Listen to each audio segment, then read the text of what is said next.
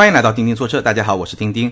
上一期节目呢，咱们聊了一款特别特别特别不接地气的车，就是劳斯莱斯的库里南，一款六百多万的 SUV。那这一期呢，咱们来聊一款特别特别特别接地气的车，就是魏 VV 五。大家在标题里面也看到了，那 VV 五这款车呢，其实一点都不新，已经上市好几个月了，但是呢。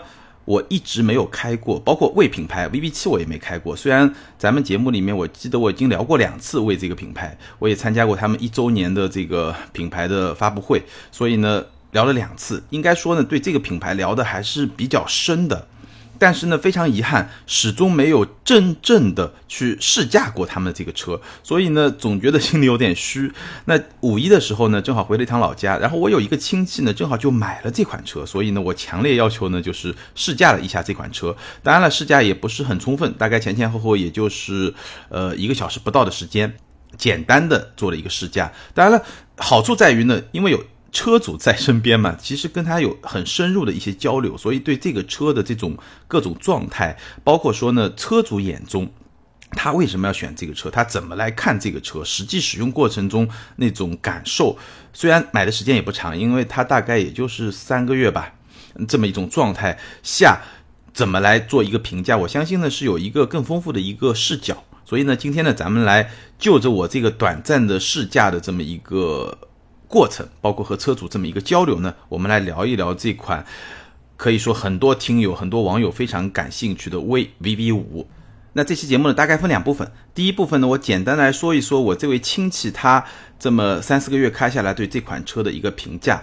然后后面一部分呢，会有更多的时间呢，我来简单的聊一聊我短暂试驾下来以后的这么一种体验。然后当然两部分会有一些交叉吧。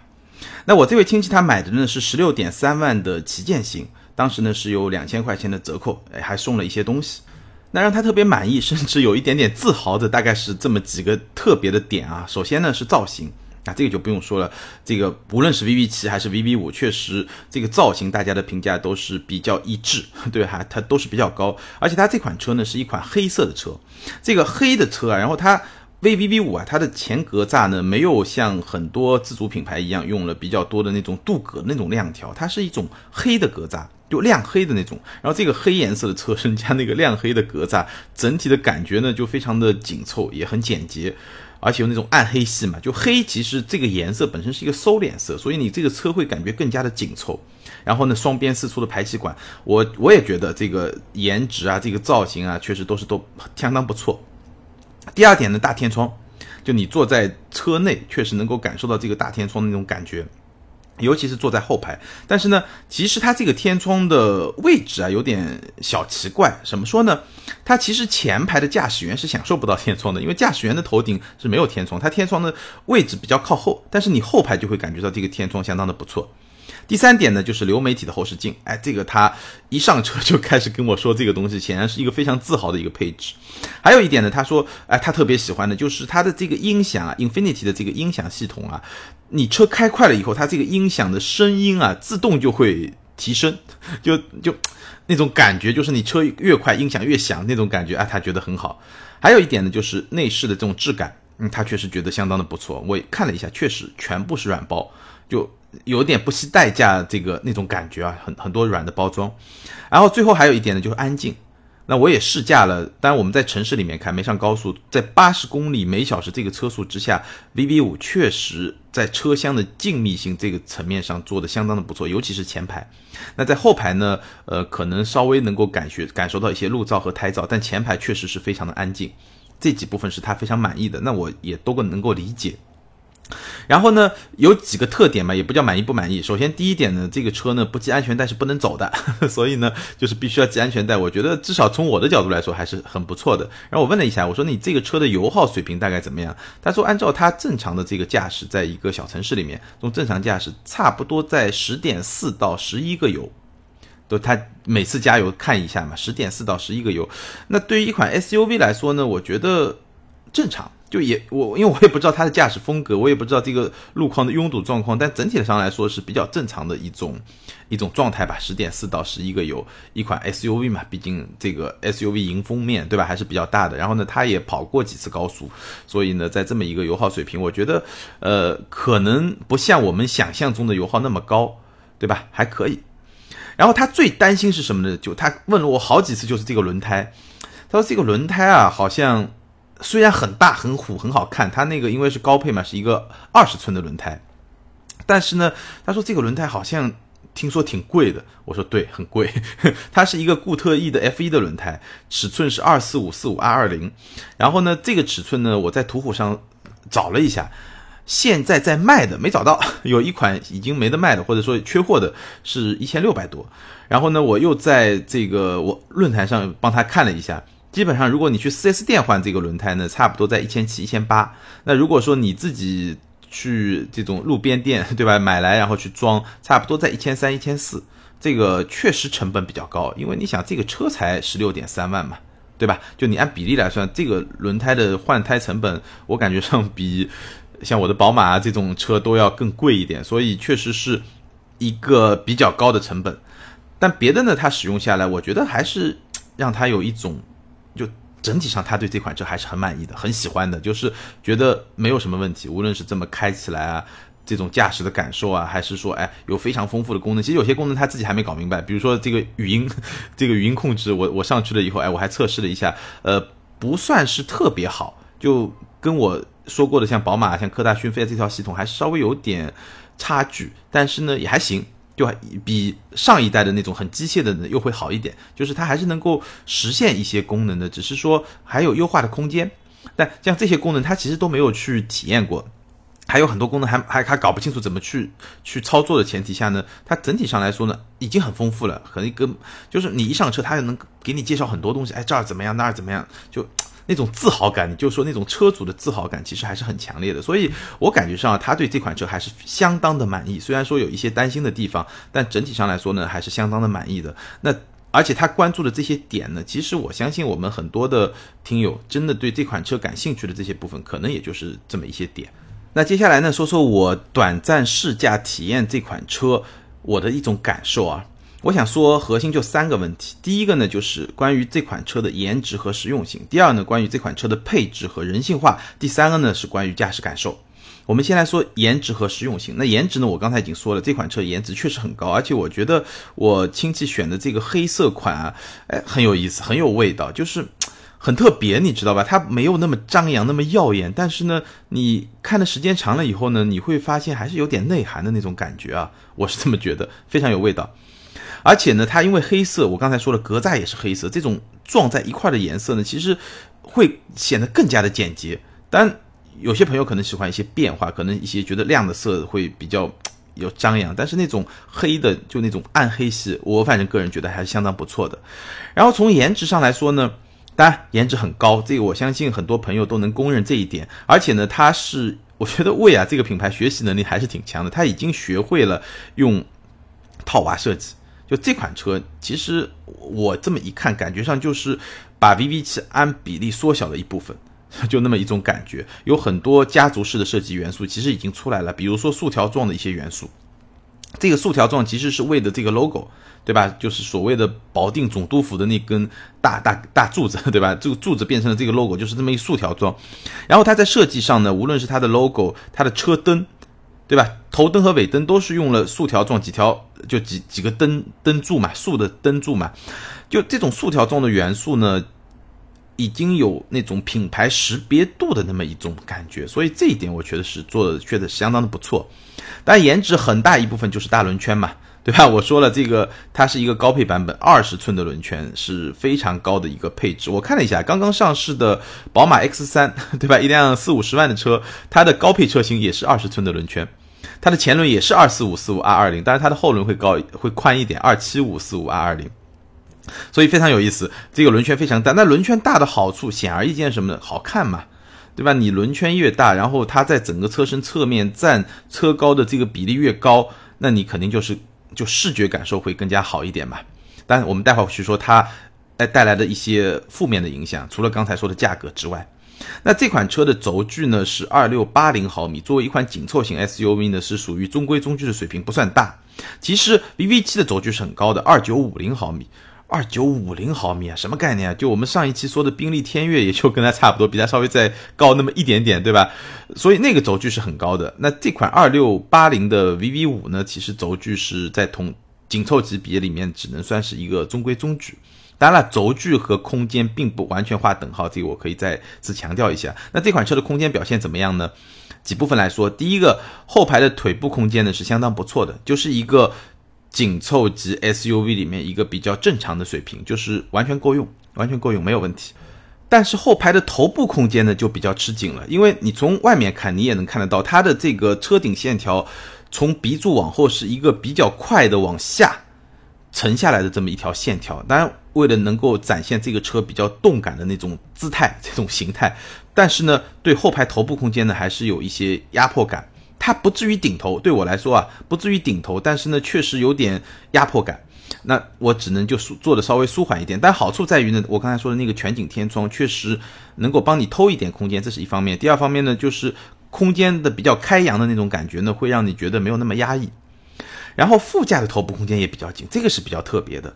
也就是说，这款车啊，它的副驾虽然是电动调节座椅，但是它的座椅是没有办法高低调节的，所以副驾的头部空间也比较紧，这个是呃让人有点遗憾的。然后它的空间上一个特点的后备箱比较小，那这个就是我刚才说的车轮占据了比较大的空间，所以后备箱比较小。所以呢，总体上来说呢。我觉得这款车的颜值是比较高的，但是呢，为了这么一个比较高的颜值呢，其实在实用性上是付出了一些代价的。那这个代价呢，包括了后排的头部空间，包括了后备箱的空间，也包括了大尺寸轮胎换胎的成本。所以我们可以看到，VV 七也好，VV 五也好，这款车在设计的过程中，它其实是把颜值放到了一个非常优先的地位。他觉得这个新的品牌，对吧？我的颜值一定要吸引人。那为此呢，我其实可以做出一些牺牲。大概呢就是这么一个概念，所以如果你去考虑是不是要选 VV 五的时候呢，我觉得这一条你可以放在心中。就有些朋友很正常嘛，对吧？你看很多女生，对吧？可能也不是特别热的天，就穿一个超短裙啊，对吧？露出脚踝啊，很正常嘛。我为了好看嘛，我做出一点实用性的牺牲，很正常嘛。但是呢，我觉得你想清楚就可以。你觉得哎，这点牺牲我能够接受，那就没有问题。好，这是第一个话题。第二个呢，就是配置和人性化。这款车，我觉得第二个卖点，VV 五除了颜值之外，第二个卖点配置非常非常高，就是远远超过了一个十六点三万的这么一个 SUV 车型可以提供的配置，配置真的是非常高。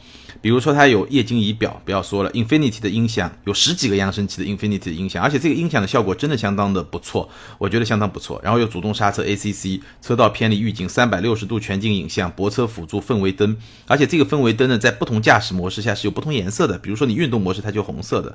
然后有中控的触控屏，中控触控屏这么一个竖起来呢，好像它是固定的，不能收下去，但是呢，这块屏的那种感觉是很像奥迪的。然后有语音控制，虽然说呃不是最好，但是呢也有一定的实用价值。应该说，呃，我觉得是，比如说，如果说宝马那套系统可以打个八十五分、九十分，它能够打个七十五分、七十分，这个是没有问题，已经有不错的一个实用的价值。然后包括很有很有意思的一个设计，就是后排的空气滤清器，这感觉很好。你一进后排一看，一个空气滤清器，感觉还是非常好的。所以这款车它的配置真的是相当的高，然后它的座椅。座椅的包裹性，尤其是前排座椅的包裹性是相当的不错的。然后后排呢，座椅的这个角度是不可调的，但是呢，它设定的那个固定的角度呢还是比较舒服的。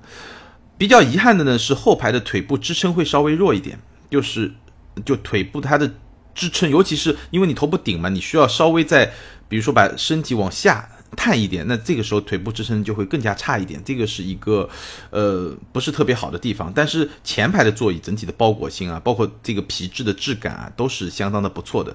所以整体而言呢，我觉得 VV 五这款车，它首先配置很高，对吧？配置高，那带来的一个结果就你会觉得从配置的角度来看，性价比的话还是不错的。第二呢，它从座椅这个层面上营造出来的舒适性呢还是不错的。当然底盘这个层面我们待会儿再去说，但是。就这款车，其实它堆了很多东西之后呢，我觉得它在人性化设计层面呢是有一些可以吐槽的地方的。比如说第一条呢，它的储物空间不多。其实你会发现，尤其中控下面那个区域，就那个比较宽的这么一个中控的一个一个走廊吧，对吧？上面有很多密密麻麻的按键，就你能感觉上很多功能嘛？那些密密麻麻的按键，而且大部分都是能按下去的，就不是那种空的。那你能感觉上它的功能啊、配置啊还是都不错的。但是你真的要放东西呢，哎，感觉上好像这个储物空间不是特别的多，这是第一点。第二呢，呃，它放杯架的位置呢是在就是中控的比较靠后的地方。但是呢，如果说你要放了两瓶水在上面呢，它中央的扶手呢往前移的时候就会被这两瓶水给挡住。也就是说呢，如果你放了水，你这个中央扶手呢只能位于比较靠后的位置，就没有办法再把你的，比如说胳膊肘啊，就你开车的时候右手的胳膊肘，你就没有办法在这个扶手上放上去。中央扶手嘛，对吧？它名字叫扶手，就是用来让你放手的嘛。但是呢，它因为这个设计上不是特别的人性化，所以呢，相互有一个干扰。第三呢。比如说它的驾驶模式是可以选择的，有经济模式、有运动模式、有标准模式。但这个按键呢是在中控比较靠后的地方，就是我刚才说那个比较靠后的杯架的前面一点点。所以呢，你要去选的时候，因为这个功能其实选择的机会还是比较多，但你要去选的时候呢，其实你这个位置是不太舒服的。就这些小的地方啊，人性化的地方。再有一个呢，它是有换挡拨片的，但是这个换挡拨片比较小，你呢抓着方向盘以后呢，其实如果你就我手不算小，对吧？一米七七的身材，就手不算小，但是还是要往，就我要松，就我要把手往里面探一点，就离开我正常的握方向盘的位置，往里面探一点才能够得到。那如果你手比较小，如果是一些女性的车主的话，其实是有点问题的。这个拨片使用起来呢，也不是特别的人性化。所以呢，经过这么一个比较短暂的体验，我感觉上 VV 五这款车呢，确实是堆了很多能够让你感觉很舒服的这么一种配置，但是呢。它在人性化设计的方面呢，其实还是有比较多的可提升的一些空间的，大概是这么一个感觉。最后呢，我们来聊一聊它的驾驶感受这一部分呢，也确实是我对 VV 五这款车最最感兴趣的部分，因为这款车看了很多次，对吧？我前面说的那些部分，其实稍微静态的研究一下都能够找到答案，但是开起来到底怎么样？其实只有自己开过才知道，对不对？那这款车呢？我觉得几方面来说吧。首先，它的动力是一个 2.0T，一百九十七马力，三百五十五牛米，这个数据看上去还是相当不错的。然后，当然它的这个最高扭矩三百五十五牛米的输出区间呢比较狭窄，是在两千到三千二百转，只在只有一千两百转的这么一个区间，应该说是比较窄。但是无论如何吧。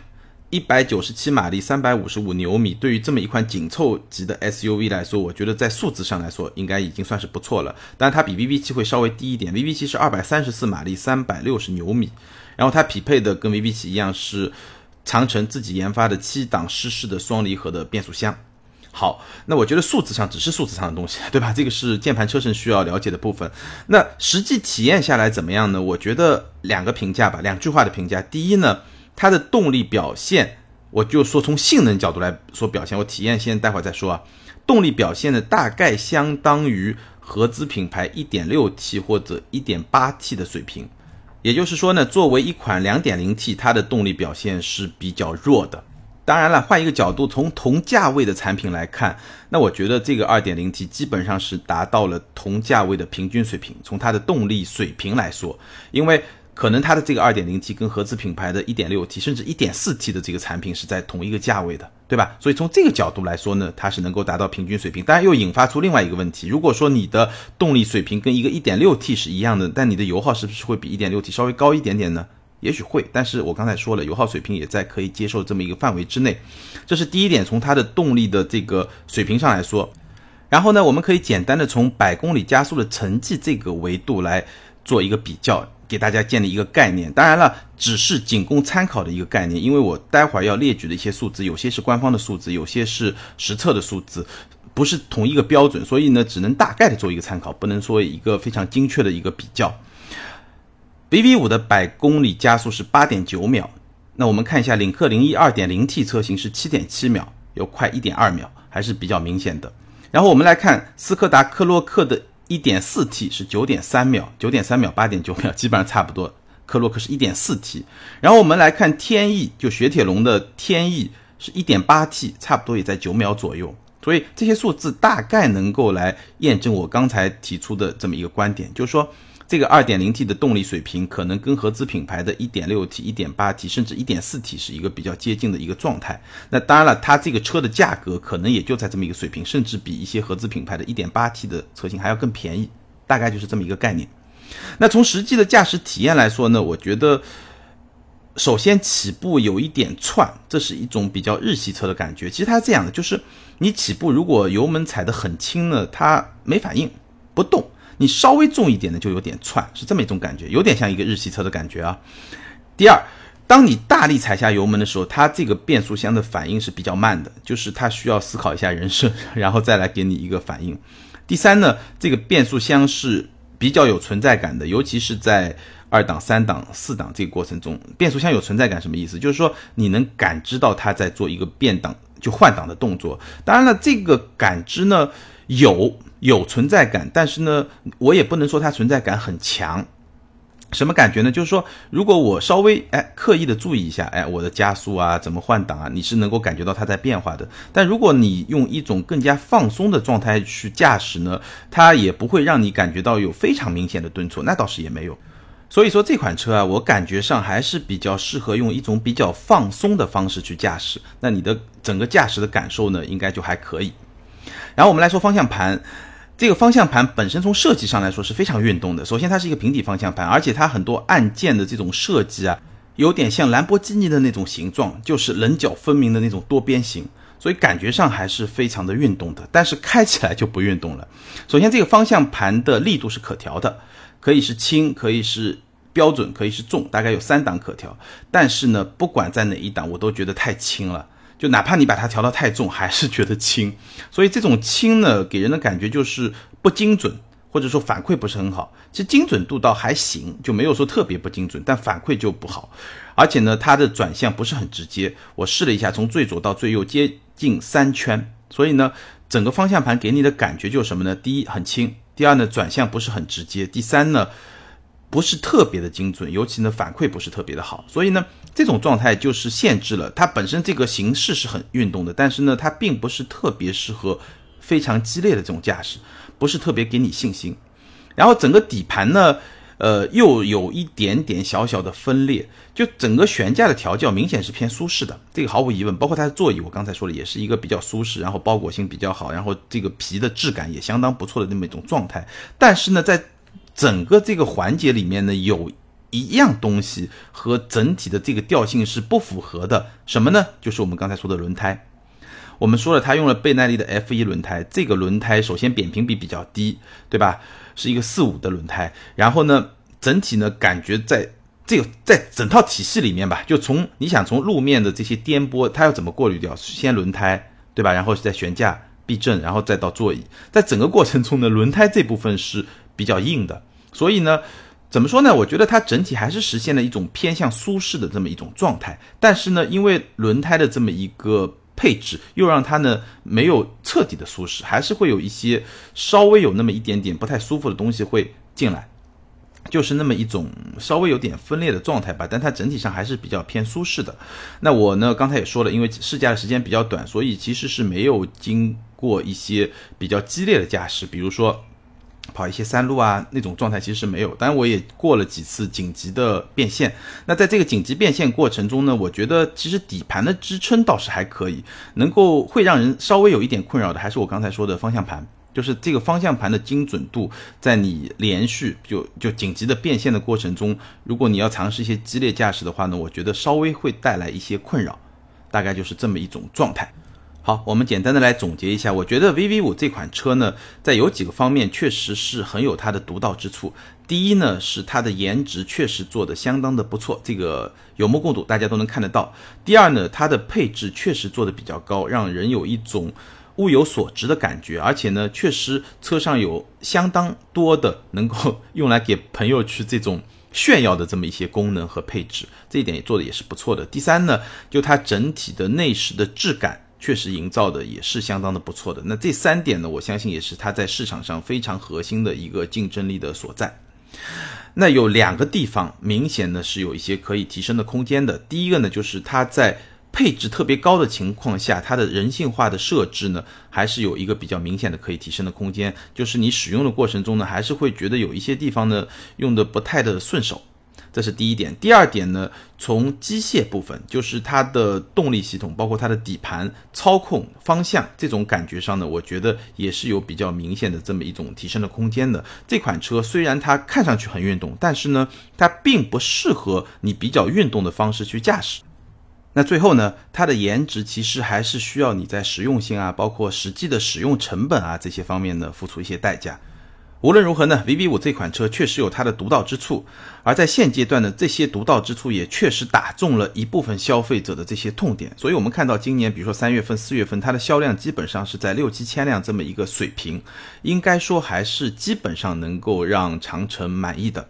当然了，我也觉得它如果想要更上一层楼的话呢，还是需要在这些基本的层面上呢，在持续的能够有一些优化和进化。好，关于 VV 五简短的这么一个体验和我的那种试驾的感受，包括我的一些评论、一些观点呢，咱们就聊到这儿。接下来进入听友互动环节，ID 为像风一样的自由，他问，他说钉钉帮忙推荐下 X 一二零领先和昂科威二八 T 途观 L 三八零豪华哪个值得买？好，他提了三款车，分别是宝马 X 一二零的领先型。昂科威二八 T 的豪华型和途观 L 的三八零豪华型，好，这三款车呢，我看了一下终端的价格啊，X 一呢，官方指导价三十一点六八万，终端呢是二十八万多；昂科威呢，官方指导价二十八点九九万，终端呢是二十五万多；途观 L 呢，官方指导价二十八点九八万，官方呢是二十七万多。那官方指导价我们不去管它，从终端实际的价格来说呢，就是 X 一二十八万多，昂科威二十五万多，途观 L 二十七万多。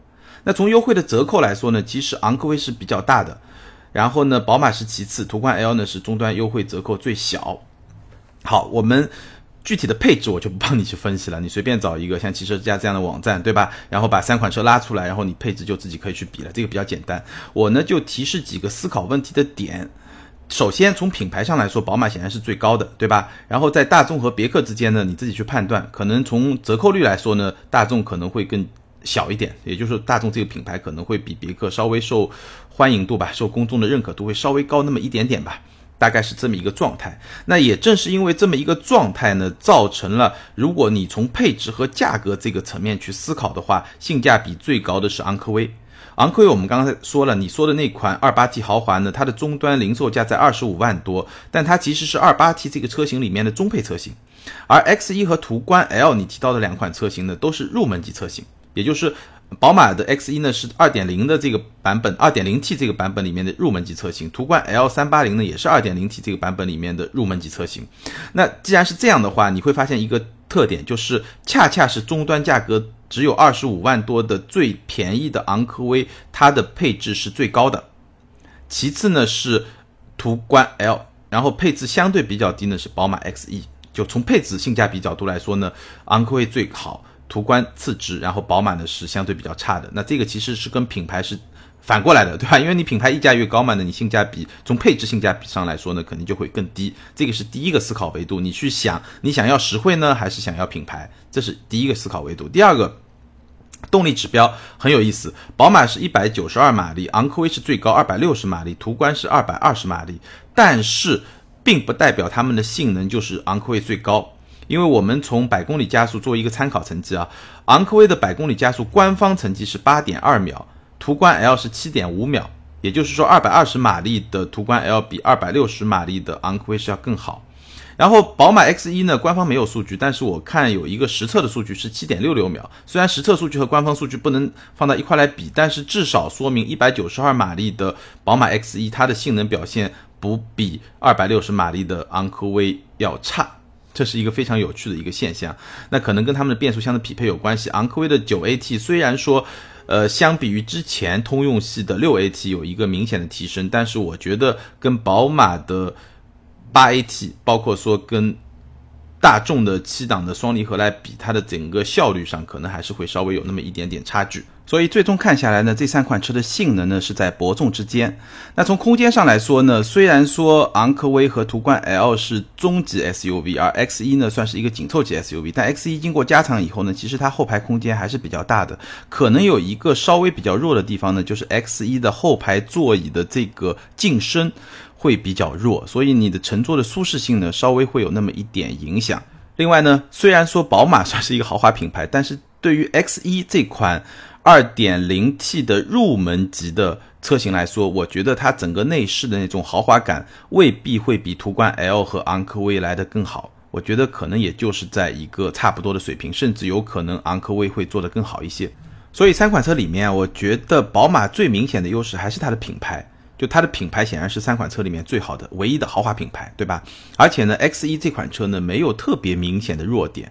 就没有特别明显，你会觉得，哎，我一定不能买的这么一个点，好像也没有。当然了，它毕竟是宝马，所以会比大众和别克稍微贵一点。那昂科威最大的竞争优势，我觉得是它的性价比确实比较高。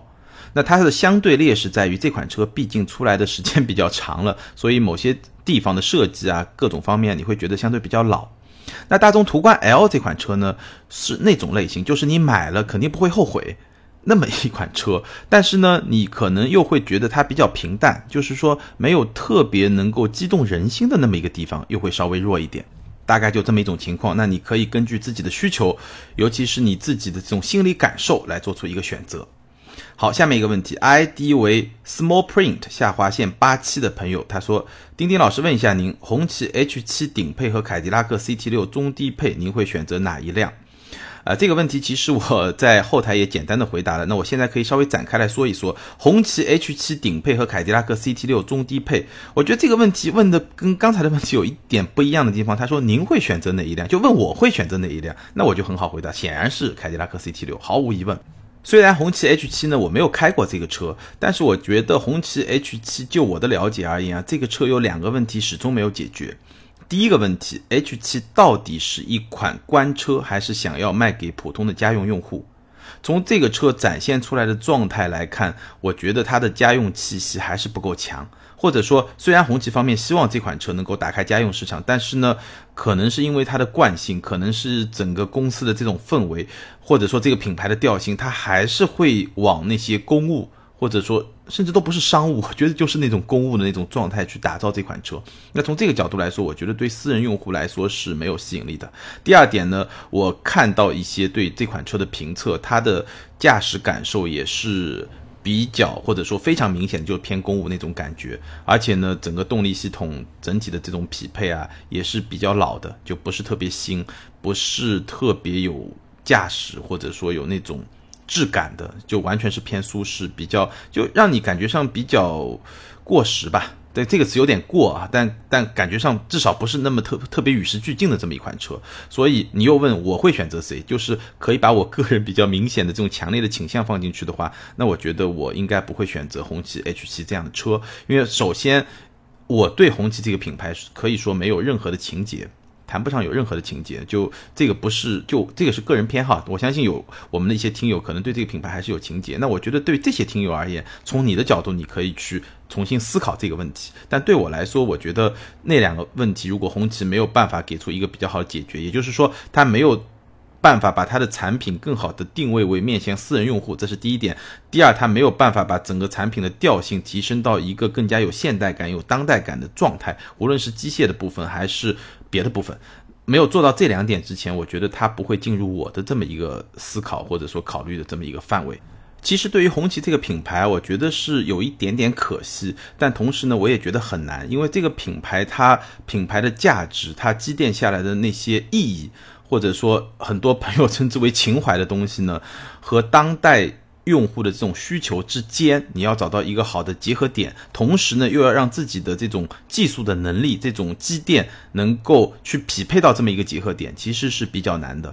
因为本身你的技术积淀不足以支撑一个特别厚重的一个特别高档的一个轿车。其实红旗 H7 我们看到新款出来以后，它的价格相比老款是有一个非常明显的一个下降的。老款我记得六缸车型要卖到四十几万，对吧？新款的话最贵也就三十万出头，然后大部分是在二十几万，已经是一个非常明显的一个下调。但即便是这么一个下调，你的这个产品力，你的这个技术的积淀仍然没有办法去支撑这么一款。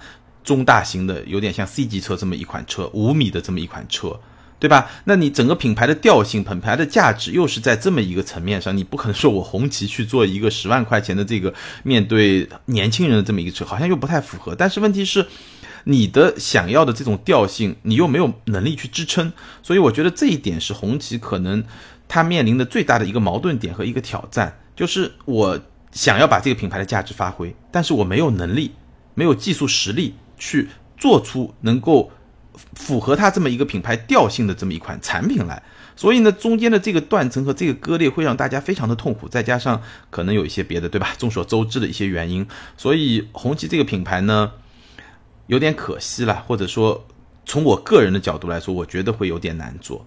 好，欢迎这两位听友，ID 为像风一样的自由和 ID small print 下划线八七，这两位听友把你们的联系方式后台私信给我，我会送你们一件小礼品。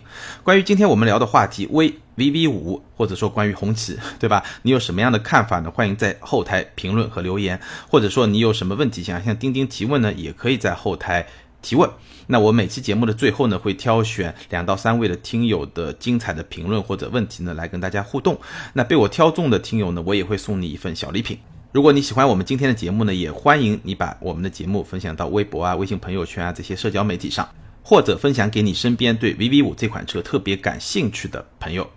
好，更多精彩内容，欢迎关注我们的微信订阅号“钉钉说车”，你也可以在微博上跟我互动，艾特钉钉说车钉钉。感谢大家的支持，咱们下周接着聊，拜拜。